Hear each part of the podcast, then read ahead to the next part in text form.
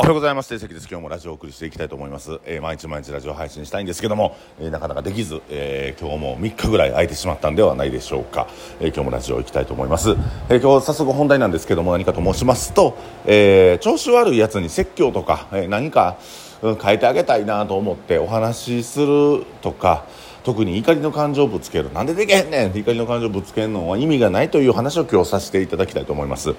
えーまあ、調子悪いやついるじゃないですか。酒癖悪いやつ、ね、暴言吐くやつ、えー他人のこと思いやれないやつ。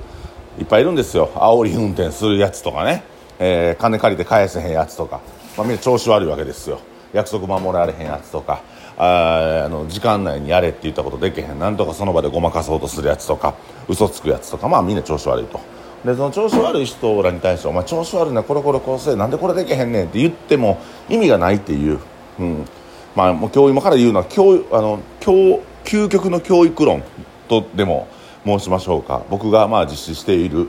やり方でございますがあの数年前ねうちのスタッフでまあ嘘ついたり、まあ、ちょろまかしたりとか、えーもう何言ってもダメなやつがおってそいつをどうにか成長させてあげようと思ってもう本当に全力で向き合って、えーもう何十時間も話し合って、えー何十時間も2人で語り合って、えーそれこそもうね膝をつけ合って話し合いも何回もしたんですけどその彼は変わりませんでした。人間はそう簡単には変わりません。人間はそう簡単には変わらない。変わりませんでした。で彼にとって必要なものは救済なんですね、えーみんなあの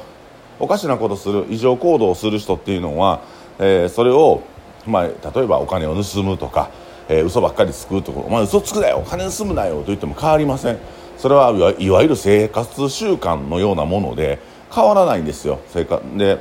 あの変えれないんです自分自身も。強い気持ちで変えたいと思っても変えれないんです。嘘つくことやあの、まあ、ごまかすこと。例えばまあ、分かりやすいじゃないですか。嘘つくとかお金ちょろまかすとか。こんなん分かりやすいんですけど分かりにくいこと。うんそうやな、えー、と ABC と棚を並べなあかんねんけどいつも BAC に並べてまうとか。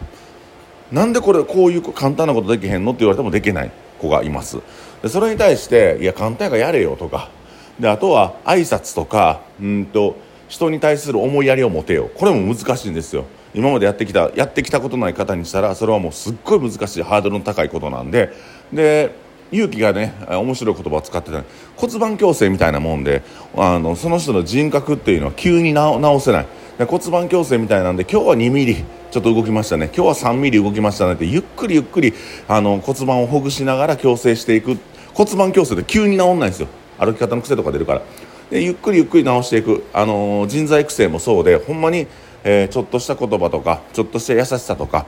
えー、と人ってね調子悪い時に例えば腹痛い時に腹痛いなと思ってる時にねあのお前これやれあれやれって言われたらもうイライラして冷や汗出てうーってなるんですよ。でもそこで腹痛いもうちょっとちょっと休憩するとかもう今日ちょっと帰りゆくしとかそういう一言で人は救われる。だからあの嘘ついたりとか物盗んだりとかなんか変な異常行動とか あのあれできへんこれできへん感謝ができないそういうやついっぱいいるんですけどそれに対して「お前ええかせよこれなんでできへんねん」って言ってもできへん理由が分かんないですよ。どうやって自分を強制したらいいかという理由が分からない。でそういう人に対して「お前これやれあれやれ直せ」言うてもなかなか治りにくいものです。だからあのーまあ、どうすればいいかと言ったらねあの温かく見守りながら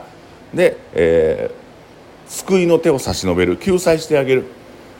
お前これええかにしとちゃんとせえよ。じゃなくて大丈夫か？これできへんか？これでこうすんねん。こうやって。な？嘘つかなあかんような人生を生きた今までの人生生きてきたかもしらんけどこれから嘘つかん人生の方が楽やぞと。いつバレるか怯えながら生きるよりもあのいつバレあの誰に嘘もつけへんかったらバレその意味のない恐怖心を感じなくてもいいんやから。っていう風な教え方。それでも治りませんよ。それでも人間っていうのはすぐに治りません。でも温かい目線で常に救済してあげるっていう心を常に持ってあげるっていうことが僕は究極の教育論だと思っております。はい、えー怒りに身を任してねそのその瞬間は自分の怒りを晴れるんですけどもあの、まあ、いかんせんねそのその瞬間だけ晴れてなかなかそのああのその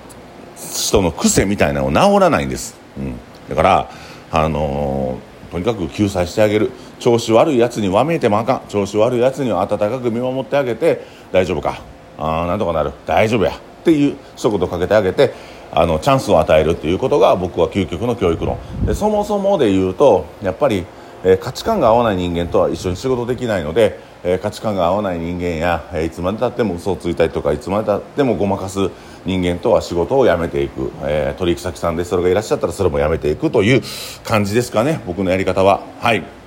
えー、こんな感じで究極の教育論、えーまあ、まとめますとえ、調子の悪いやつ、えー、煽り運転したりとか飲食店で暴れてるやつとかあなんか嘘ついたりとか、ね、職場の中でもなんか物盗んだやつとかおるでしょ。なんか暴れの内引きとかね。そんなやついっぱいいるんですよ。転売したりとか、えー、そんなやつが出てきた場合まあ一つは排除するっていうことを一つのね自分のあのなんていう精神安安精神的にもえー、排除する、まあ、見て見ぬふりするっていうのも一つのまあ、逃げ方だと思うんでそれは別に悪くないと思うんですけども、えー、僕が今今日ねお話しさせてもらった究極の教育論という観点では救済してやる助けてあげるっていうそんなしんどい思いしてそんな人生歩まんでえでそんな不格好なことをしながら生きていかんでええでっていう究極の教育論救済してあげるっていうスタンスを持ってその人を救ってあげるということがあ僕は、うん、いいんじゃないかなというふうに思います。はい。ということで今日も訂正機がお送りしました、えー、ラジオね毎日毎日配信していきたいですけどもちょっと、えー、できなくて僕も調子悪いんでしょうね、えー、お怒りないようにお願いします。ありがとうございます。